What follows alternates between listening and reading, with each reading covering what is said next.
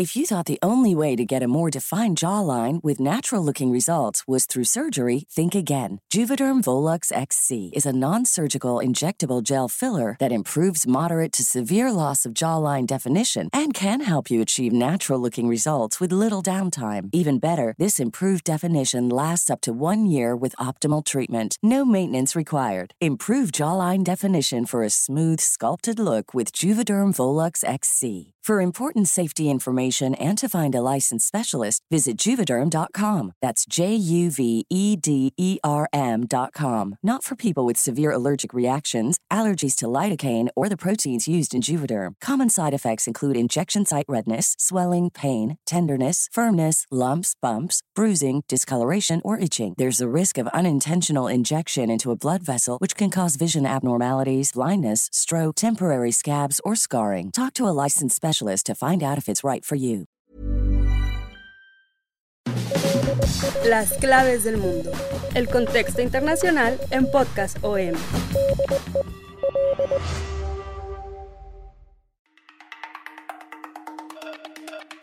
Hace casi tres años, exactamente dos años y nueve meses, comenzó la pandemia de COVID-19, un evento que cambió el curso de la humanidad, o eso pensábamos en ese momento.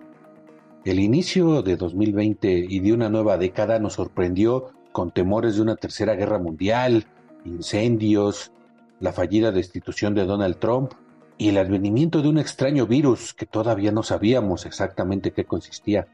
En ese inicio de año también empezamos a buscar respuestas a lo que estaba pasando y en muchos casos estábamos viendo hacia el pasado.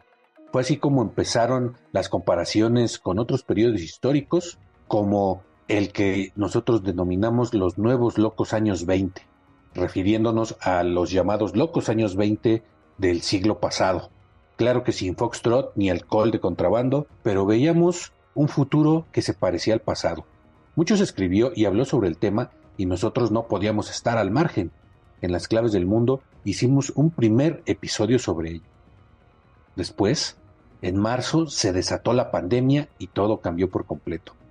En un segundo episodio en ese mismo año, con el planeta y nuestras vidas ya detenidas por los cierres pandémicos,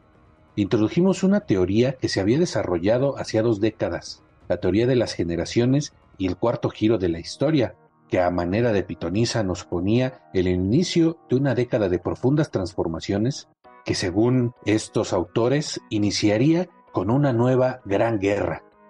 cuando hicimos este último podcast, el autor de la teoría pensaba que la pandemia de coronavirus era lo que estaba supliendo a esa gran guerra, a ese gran episodio traumático que iniciaría un cambio generacional y que culminaría con el advenimiento de una sociedad al final de la década, como predicen los autores del cuarto giro.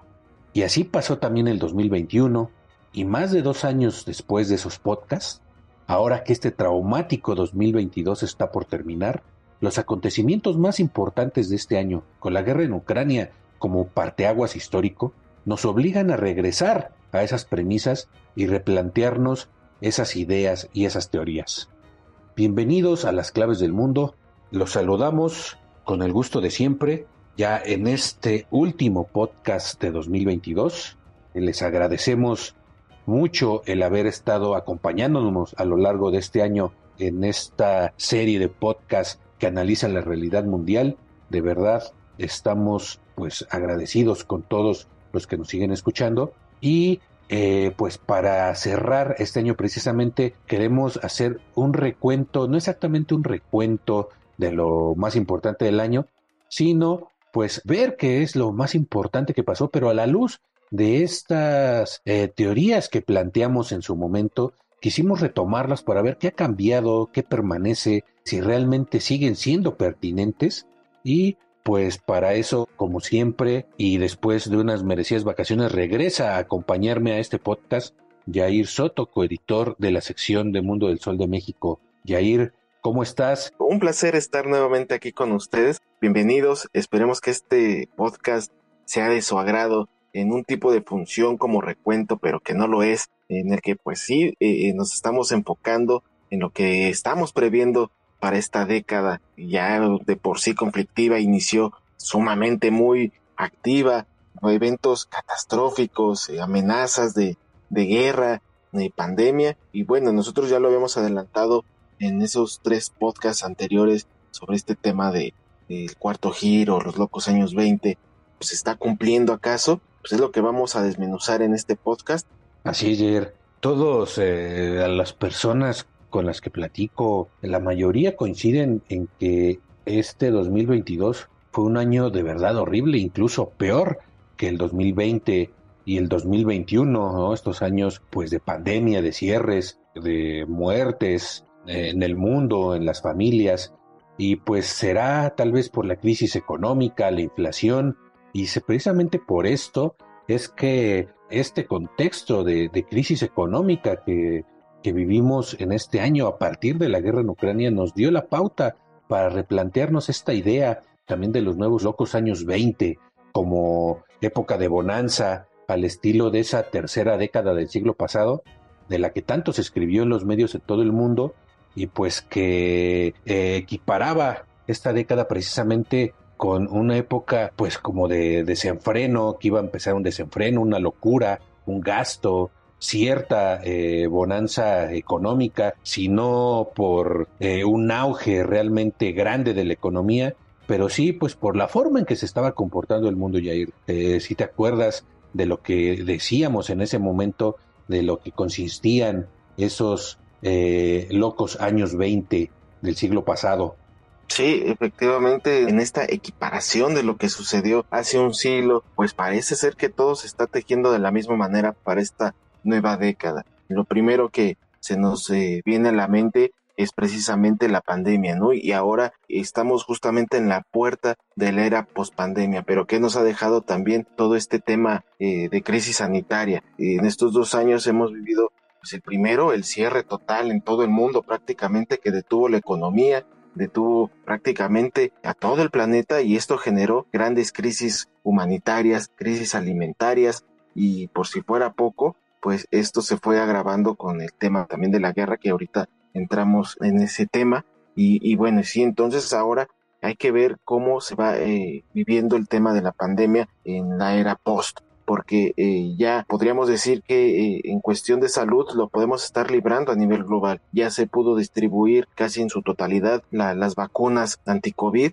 pero ahora estamos viviendo varios aspectos en cuestión de la economía, como todavía a algunas naciones les cuesta trabajo adaptarse a esta crisis. Estamos viendo la crisis de energéticos también y la, eh, la guerra tecnológica que también conllevó la pandemia debido a la falta de suministros después de que estuvo detenido la venta, la transportación de todos estos eh, elementos, sobre todo de los chips. Hasta la fecha seguimos sufriendo esta ausencia de elementos. Poco a poco nos hemos recuperado en cuestión tecnológica, en cuestión de la venta de autos, de electrodomésticos, de un sinfín de, de, elementos tecnológicos que prácticamente fueron aprovechando otros países, como es el caso específicamente de China, como para volver a posicionarse como potencia mundial y también eh, otros temas en cuestión de salud de, social. Estamos hablando de que la gente ahora cambió totalmente en cuestión mental. Eh, se dispararon las enfermedades mentales, las crisis de ansiedad aumentaron. Incluso se habla de que el regreso a la, a la nueva normalidad pues también hay prácticamente situaciones de histeria eh, social, la gente regresó más agresiva socialmente. Ustedes acá en la Ciudad de México lo pueden comprobar, que realmente la gente pues eh, eh, sí cambió en algunos aspectos, en las enfermedades de depresión, ansiedad, se fueron también al alza después de prácticamente dos años de encierro y también se vio renovado algunas situaciones en cuestiones laborales. Hemos visto la visión de trabajar en casa pues se tuvo que adaptar a la fuerza y muchas empresas incluso decidieron también que era mejor esta, este enfoque de trabajo. Algunos trabajos incluso decidieron mantener un mecanismo de trabajo eh, mixto y pues prácticamente también esto se fue eh, renovando. Eh, entonces la, la, pandemia prácticamente ha dejado pues un sinfín de situaciones que cambiaron socialmente a todo el mundo y ahora precisamente esto está reflejando lo que pues ya se venía manejando en los podcasts anteriores, lo que mencionábamos, como en esta década y este llamado cuarto giro iba a, modificar el futuro para la sociedad. Sí, Jair, así es. Si recuerdas, ese primer podcast que hablábamos de los, de los nuevos locos años 20, lo veíamos, o, o por lo menos así se veían antes pues de que irrumpiera la pandemia, como un advenimiento de unos nuevos felices o maravillosos años 20, como se les llamó en el siglo pasado, donde pues hubo cambios trascendentales eh, en la tercera década del siglo XX, desde la moda, desde las ciudades, los rascacielos, el cine, la música, el arte, la historia, ¿no? Después de la Primera Guerra Mundial, las revoluciones sociales, todo cambió por completo en esos 10 años en que se vivieron realidades muy distintas, realmente dependiendo de los lugares donde nos centramos. En Estados Unidos hablábamos de que se formó la burbuja económica, que pues este periodo de prosperidad económica que experimentó no solo Estados Unidos, también Occidente,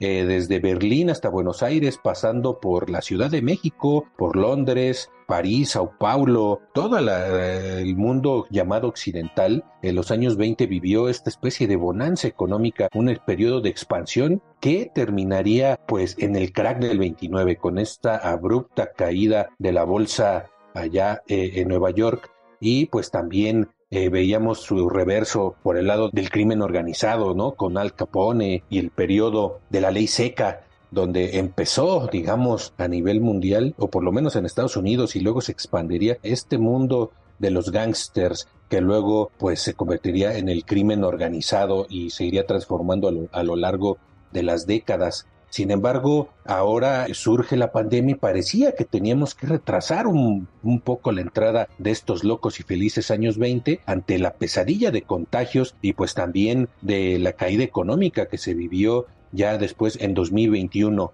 Y hay quienes pensaban que en 2022 podríamos entrar a este periodo de, de pospandemia, ¿no? Y ciertamente sí se empezó a vivir un periodo, aunque seguimos en pandemia, en las calles se vivía o se vive ya un periodo de, especie de pospandemia. La gente volvió a salir a la calle, eh, menos en China, por supuesto, tuvimos un boom de eventos de todo tipo, musicales, tuvimos el Mundial de Fútbol, la gente estaba buscando o está buscando más interacción social, e ir a, pues, a los bares, restaurantes, a manifestaciones políticas, a, precisamente eventos deportivos, a recitales. Entonces, la idea es sí, regresan los locos años 20, sin embargo, pues llega la guerra en Ucrania y todo parece que empieza otra vez a cambiar el mundo empieza a entrar en un periodo de crisis económica, incluso se habla de una recesión en algunos países o de una recesión mundial para el próximo año, para 2023,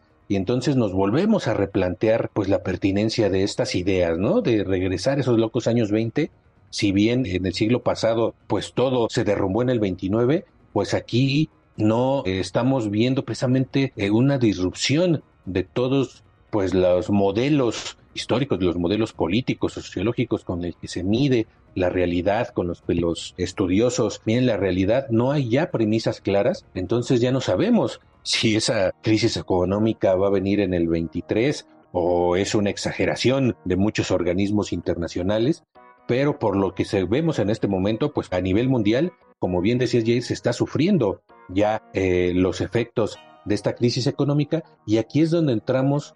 precisamente a esto que mencionabas de, del cuarto giro de la historia. Ese es otro de los conceptos que manejamos en el inicio de esa pandemia por todo lo que estaba pasando, ¿no? Porque eh, en el inicio del 2020 eh, había un enfrentamiento entre Estados Unidos e Irán, se hablaba de una tercera guerra mundial, luego vino la pandemia y es cuando se empieza a recuperar esta teoría que ya había sido expuesta hace unas dos décadas por el historiador Neil Howe, que fue de los que acuñó precisamente el término de, de y que había publicado por esos años, a principios de los 2000, un libro llamado Generaciones, donde predecía estas graves crisis de 2020 y después eh, otro segundo libro, El Cuarto Giro, donde ahondaba en esta crisis que según él se iba a desatar en el 2020, ¿no? Afirmaba que esta década sería un periodo de peligro y de transformación mundial que culminaría con la toma de liderazgo de lo que según él denomina la incomprendida generación del milenio, junto con eh, Strauss-Howe,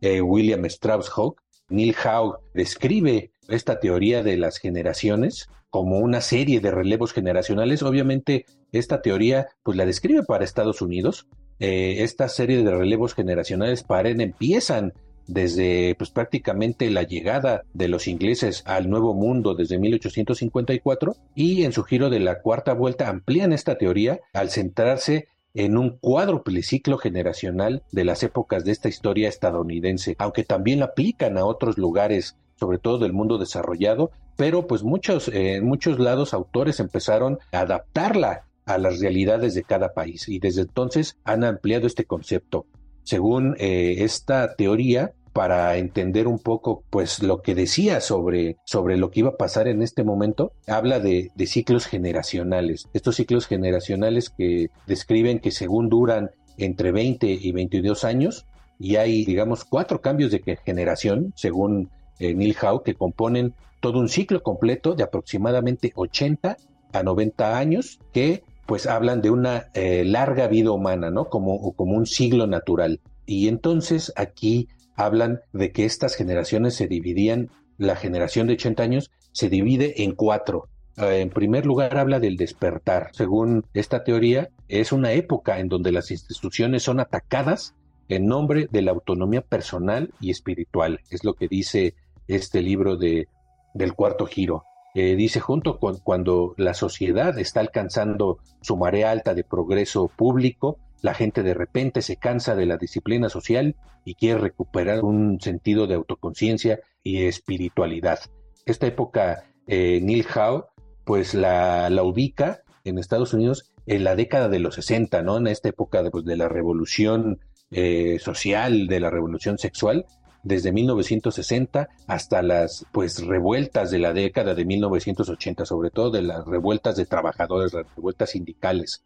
Luego una segunda etapa la ubica eh, como el desengaño. Según estos autores, el estado de ánimo en, esta, en este momento histórico dicen que es lo opuesto al anterior, ¿no? Las instituciones son débiles, son desconfiadas, mientras que el individualismo es fuerte y floreciente. Estos autores ponen este periodo en la década de 1980, que es cuando eh, empieza, digamos, el boom económico que viene con el neoliberalismo, el neoliberalismo que empieza a finales de los 80 y se consolida en los 90 y pues empieza a hablar ellos, los autores, ya de una guerra cultural. Después hablan ya del cuarto giro de la historia de los autores y le llaman el momento de crisis. Esta era es una era de destrucción, que a menudo implica guerra o revolución, en la que la vida institucional se destruye y se reconstruye en respuesta a una amenaza percibida para la supervivencia pues de la nación o del mundo.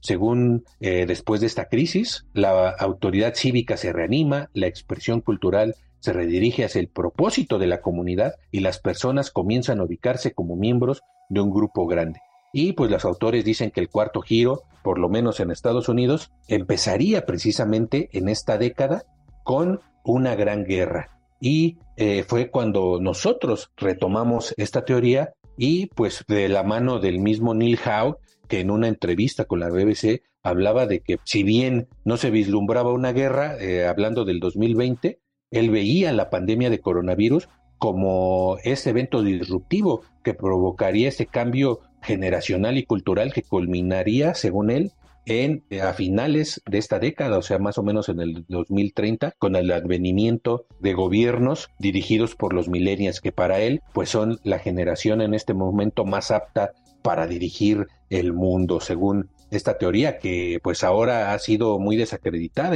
Hay, hay quienes hablan de que no tiene ningún elemento científico ni histórico para poderse plantear. Sin embargo, hay quienes la siguen defendiendo y pues quien ven en este 2022 pues las bases de lo que él describía, Jair.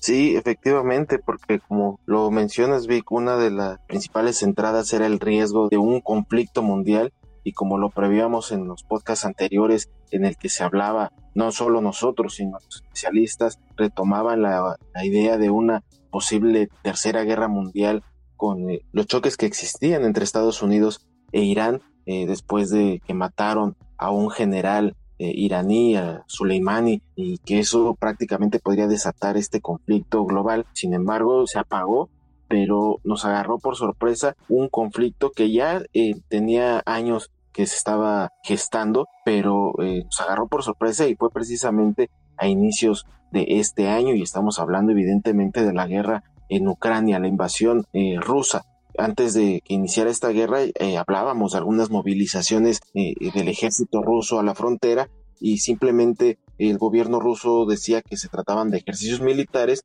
y la intención pues parecía que se quedaba ahí pero cuando menos lo esperábamos, el 24 de febrero, eh, Vladimir Putin en cadena nacional anunciaba esta operación militar en territorio ucraniano en el que pues prácticamente cambiaba eh, el destino del mundo ya golpeado por la pandemia, sobre todo porque eh, Rusia como potencia mundial es prácticamente por varios ámbitos un país que depende también gran parte de las naciones asiáticas, incluso europeas, las africanas. Por un lado, en Asia y en África, pues son dependientes totalmente de la cuestión alimentaria y con las sanciones que eh, Occidente decretó contra Rusia, se tuvo que detener estas exportaciones de cereales, de granos, que prácticamente hundieron más en cuestión eh, humanitaria, de crisis alimentaria, a países ya pobres de por sí en Asia y sobre todo en África y por otro lado en Europa pues son dependientes totalmente de la energía rusa. Esto también está desencadenando una gran crisis energética después de las sanciones que cortaron el suministro de combustibles, de energía, justamente una temporada invernal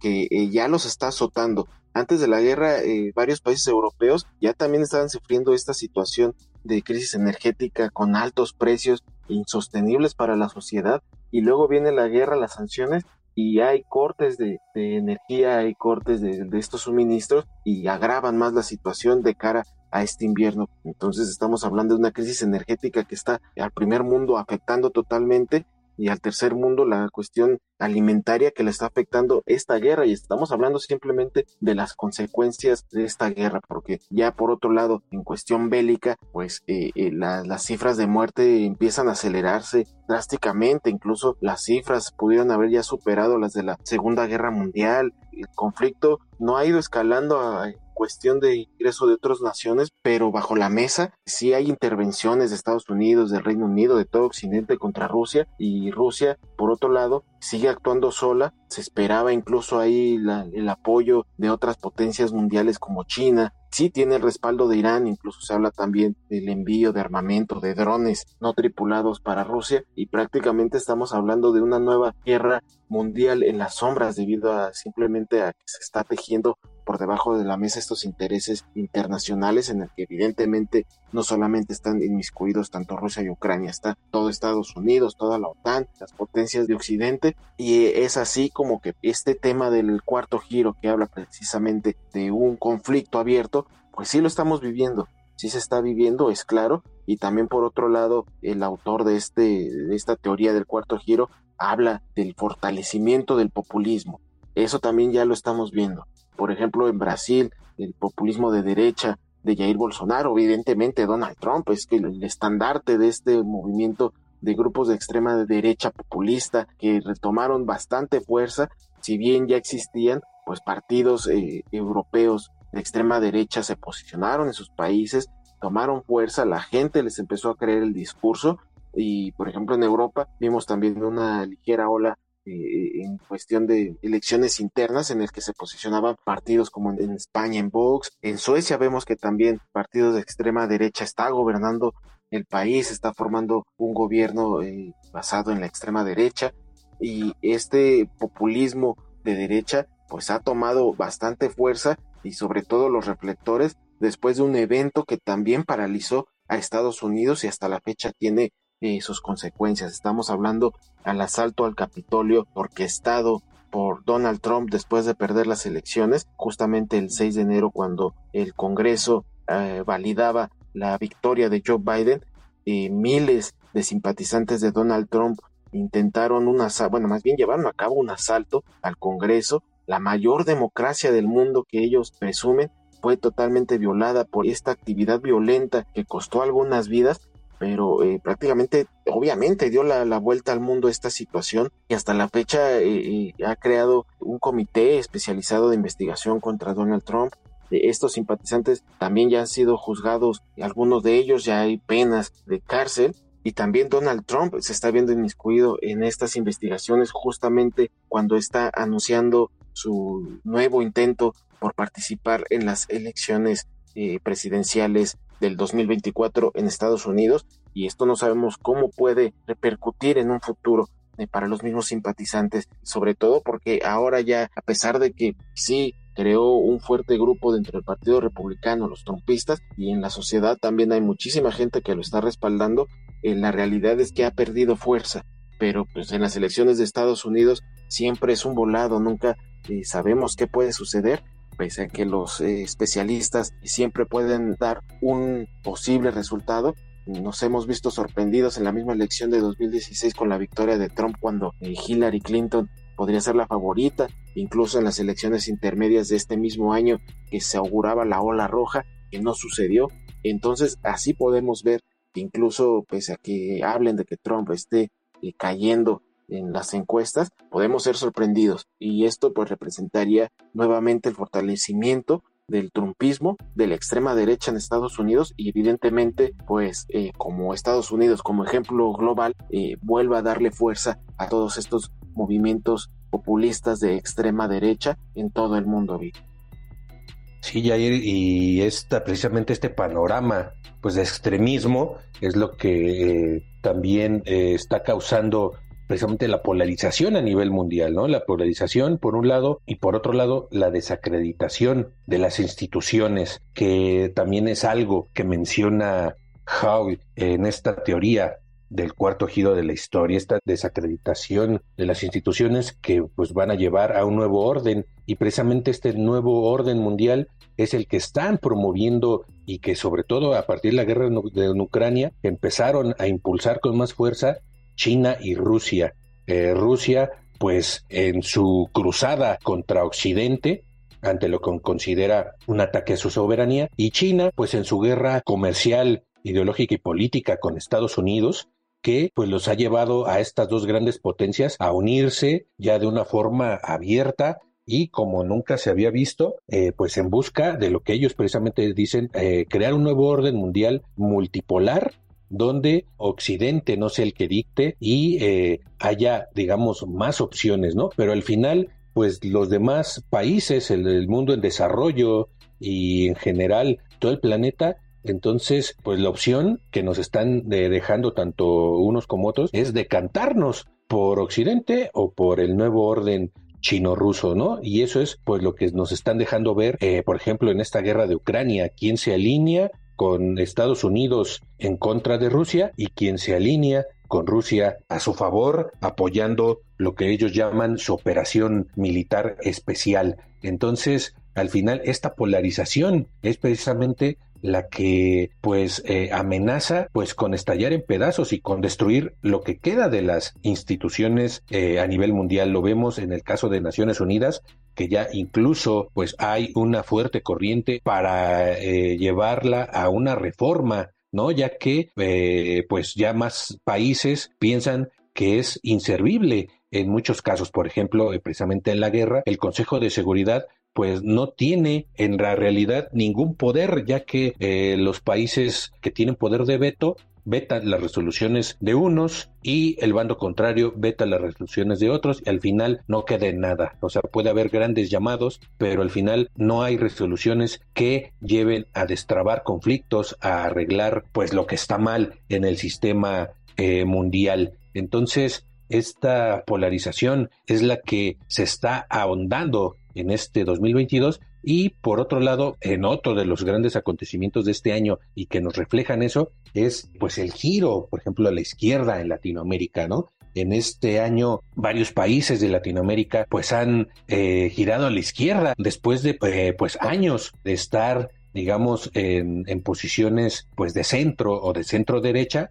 Hoy, por ejemplo, el caso de Colombia, por primera vez en su historia, tiene un presidente de izquierda con Gustavo Petro. Eh, el caso eh, emblemático de Brasil, donde Lula da Silva, después de haber estado encarcelado y prácticamente pues muerto políticamente, regresa como el ave fénix y gana otra vez las elecciones a un Jair Bolsonaro, pues que está herido y que está en pie de guerra, aunque él esté callado, las fuerzas bolsonaristas están moviendo alrededor de su persona, están moviéndose, pidiendo un golpe de Estado, pidiendo la destrucción del sistema electoral, que es también para muchos el caso de México con las recientes reformas, donde eh, algunos dicen que han sido para pues reformar para bien al Instituto Nacional Electoral, pero muchas otras voces dicen pues que prácticamente le está quitando poder al Instituto Electoral y dándoselo al gobierno para manejar mejor las elecciones. Esto es un síntoma pues de debilidad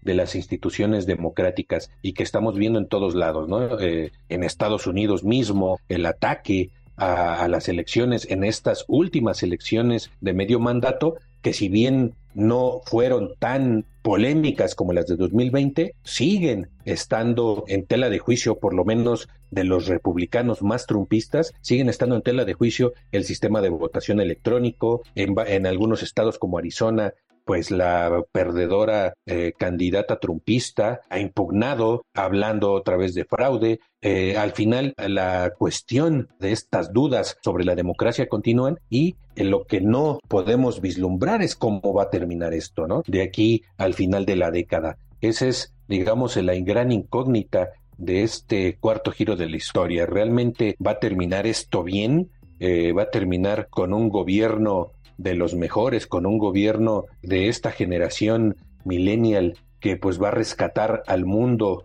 de todo este caos que está viviendo, de esta polarización social, de esta polarización política, de estos movimientos de ultraderecha que incluso en este mes de diciembre nos hemos enterado que en Alemania había un grupo liderado por un eh, descendiente del Kaiser de Guillermo II que, que intentaban, este grupo intentaba restaurar la Alemania imperial, eh, intentaban eh, atacar el, la Bundestag, que es el parlamento alemán, y eh, hablaban incluso de crear un ejército y de hacer un golpe de Estado en Alemania, algo realmente inaudito, pues en contra de lo que le llaman la toma de Alemania por parte de lo más rancio de la élite mundial. Este grupo buscaba precisamente regresar a Alemania a la época imperial, que fue la mejor época, según ellos, en la historia de Alemania. De este tamaño estamos viendo ya pues grupos que si bien no son numerosos, pero sí causan preocupación a futuro de lo que puede pasar en el mundo, Yair. Sí, es un panorama turbio que se prevé para el mundo y todavía faltan siete años para que acabe esta década, que obviamente se van a tejer más historias y más episodios de lo que puede respectar a este cuarto giro y estos locos años 20 que al parecer se van cumpliendo de alguna manera en algunos aspectos. Bueno, entonces así vamos a concluir este podcast. Les agradecemos mucho que nos hayan acompañado, sobre todo todo este año. Gracias por habernos sintonizado, descargar, escuchar todos nuestros programas, al igual que todo el contenido que Organización Editorial Mexicana pone a su disposición en todas las plataformas de podcast como Spotify, Google Podcast, Apple Podcast, Amazon Music, Deezer, Acast. Ahí encuéntrenos como las claves del mundo. También los invitamos a que nos sigan escribiendo en Twitter, arroba el sol de guion bajo México y nuestro correo electrónico podcast arroba mx. Ahora sí, nos escuchamos el próximo año. No sin antes agradecer la producción de Natalia Castañeda y también agradecerte a ti, Vic, por todo este año de grandes episodios. Muchas gracias, Jair. Eh, muchas gracias a todos por habernos escuchado este año. Muy felices fiestas y regresamos con ustedes en la tercera semana de enero. Hasta entonces.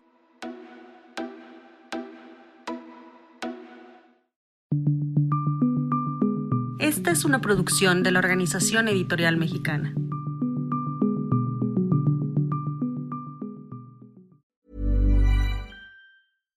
If you're looking for plump lips that last, you need to know about Juvederm lip fillers. With Juvederm Volbella XC and Juvederm Ultra XC, your lip look, whether it's subtle or bold, can last up to one full year with optimal treatment and no additional maintenance. Find a licensed specialist and see if it's right for you at Juvederm.com today. That's J U V E D E R M.com. Add fullness to lips in adults over 21 with Juvederm Volbella XC or Juvederm Ultra XC. Do Do not use if you have severe allergies or a history of severe allergic reactions, or if you're allergic to lidocaine or the proteins used in Juvederm. Tell your doctor if you have a history of scarring or taking medicines that decrease the body's immune response or that can prolong bleeding. Common side effects include injection site redness, swelling, pain, tenderness, firmness, lumps, bumps, bruising, discoloration, or itching. As with all fillers, there's a rare risk of unintentional injection into a blood vessel, which can cause vision